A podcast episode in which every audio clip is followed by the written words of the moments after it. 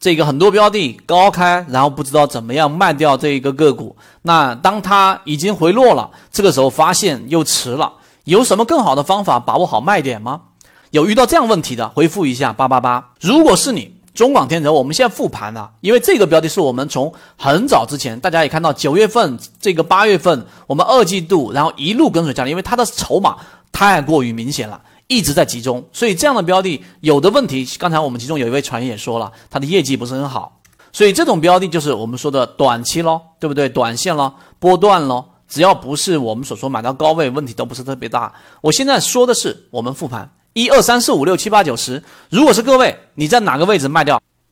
那当然，我先简单给大家描述一下，像一二三四五这一个阶段呢，大家要知道分时，尤其是第一个关键点就是开盘价，尤其是做那种打板的，他们很在乎的是什么呢？在乎市场对于一个消息的一个反应。那这里面得有一个很基础的理论知识，就得你知道什么叫集合竞价。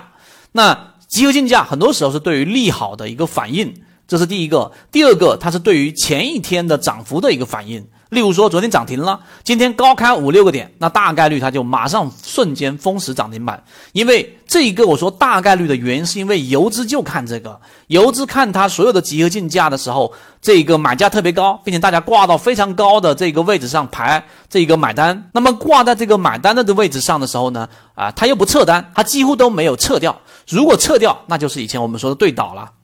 但只要是属于高开，对于一个标的来说是一个极好的信信心啊。第二个呢就是平开，第三就低开。敲黑板了，我们现在就正式的来给大家说一说，在分时交易过程当中，怎么样去提升自己卖好的位置。大家可以看前面关于日线级别的中广天择，它很明显遇到了前面的高点。前面的高点呢，实际上就是在二十块三毛三左右，连续三次、四次突破都突破不了。一次是在三月八号，一次是在五月十号，一次是在六月七号，一次是在七月十号。啊，那这个位置是在日线级别的理解，那这里面承担的抛压，大家要知道是非常大的。如果你是跳脱于我们说日线级别去看分时的这种买卖交易者，除非你是超短线，否则你这个交易模式是不完整的。大家一定要知道。所以日线级别好，我知道今天在两个涨停板之后，今天的这个高这个稍微的小幅高开，那么它所面临的就是刚才我们所说的二十块八毛二前后吧，这个位置没有特别精准的，但是呢，作为一个前面的高点，它一定是一个大的这个卖点。所以刚才大家回复。一二三四五六七的这个位置的时候，你要看刚才我们说的，大概是要卖在我们所说的二十块九毛四前后，你才算是卖在比较好的位置。那这是第一个。第二个，大家放大我说的这个界面。那我们现在从一开始往上去给大家捋一遍，A、B、C、D 这几个点呢，实际上就是缠论当中的我们所说的第一、第二、第三类型的买卖点。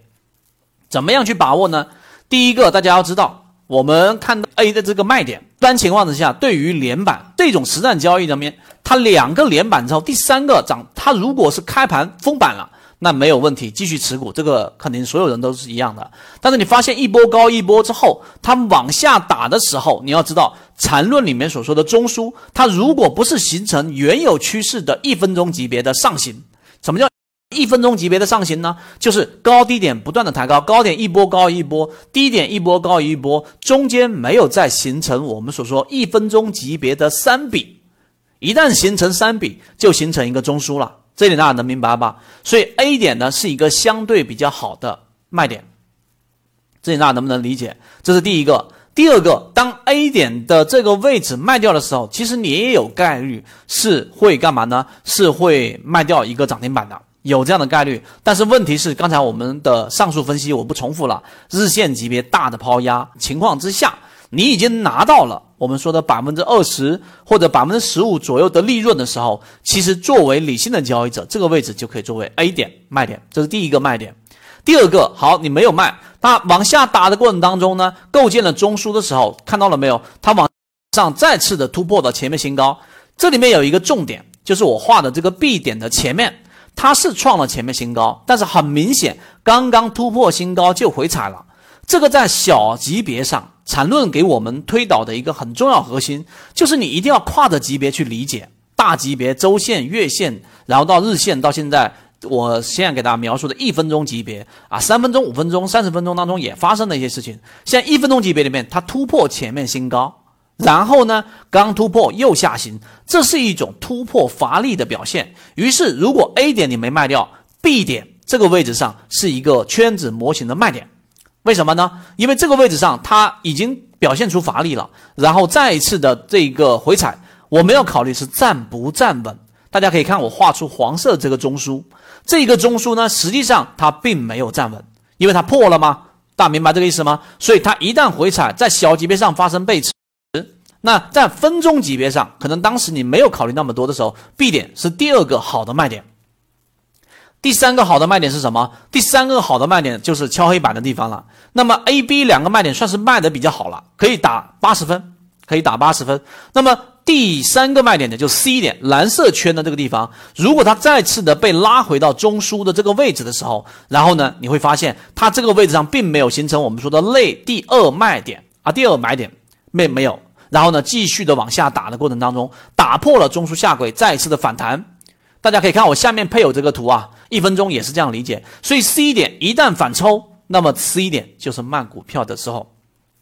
大家明白了没有？最后最后的卖点，也就是在缠论当中的第三类型卖点，然后跌破中枢下轨，然后呢反弹到中枢下轨突破不了，这个时候形成一个小级别背驰，那么这 A、B、C、D 四个点就是我们所说的卖点了。